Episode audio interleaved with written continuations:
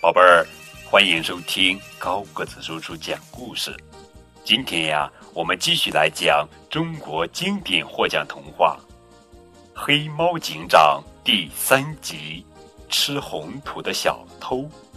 主编于飞鱼。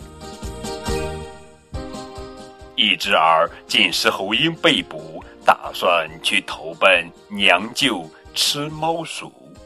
路上，一只耳遇见了小兔一行人，小伙伴们正忙着搬运红土，准备帮小猴子建围墙。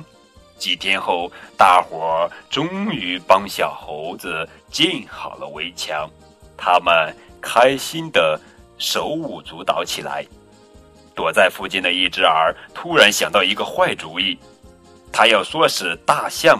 野猪和河马去偷吃红土。这天夜里，小兔们睡得正香，一阵咚咚的脚步声把它们吵醒了。两只小兔吓得躲进了床底下。是什么声音？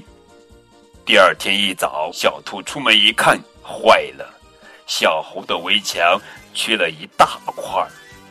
小猴子哭得伤心极了，我的围墙怎么办？小兔替小猴子着急起来。嗯，对，报警。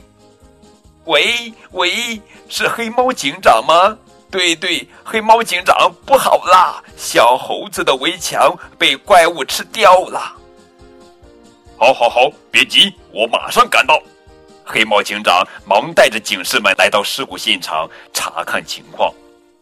黑猫警长安排警士们守在附近的树丛中，等待怪物再次出现。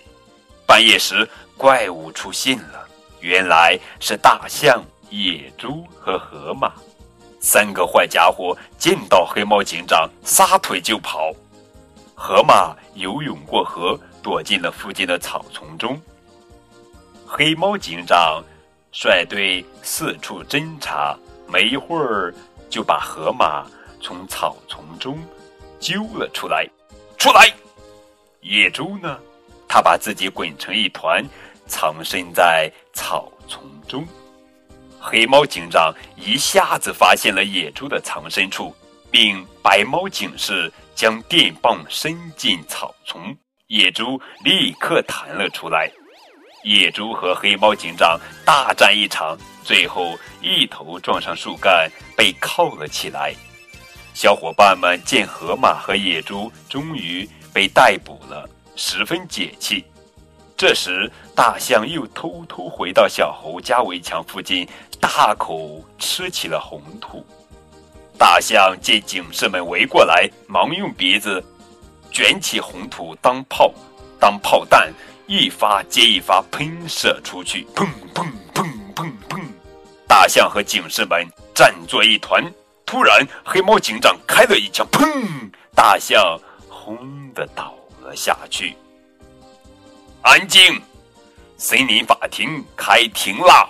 黑猫警长一脸严肃的审问了河马和野猪：“你们为什么偷吃红土？”河马说。我的身体里缺盐，野猪说：“我需要铜的矿物质。”现在宣布审判结果：根据《森林公民法》，判处大象和野猪搬运三天红土，河马搬运三十桶红土。咦，大象没有死，原来大象只是中了麻醉针，昏了过去。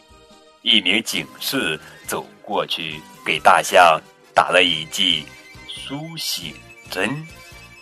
大象慢慢的醒了过来，最后他也认识到自己的错误，并诚恳的跟大家道了歉。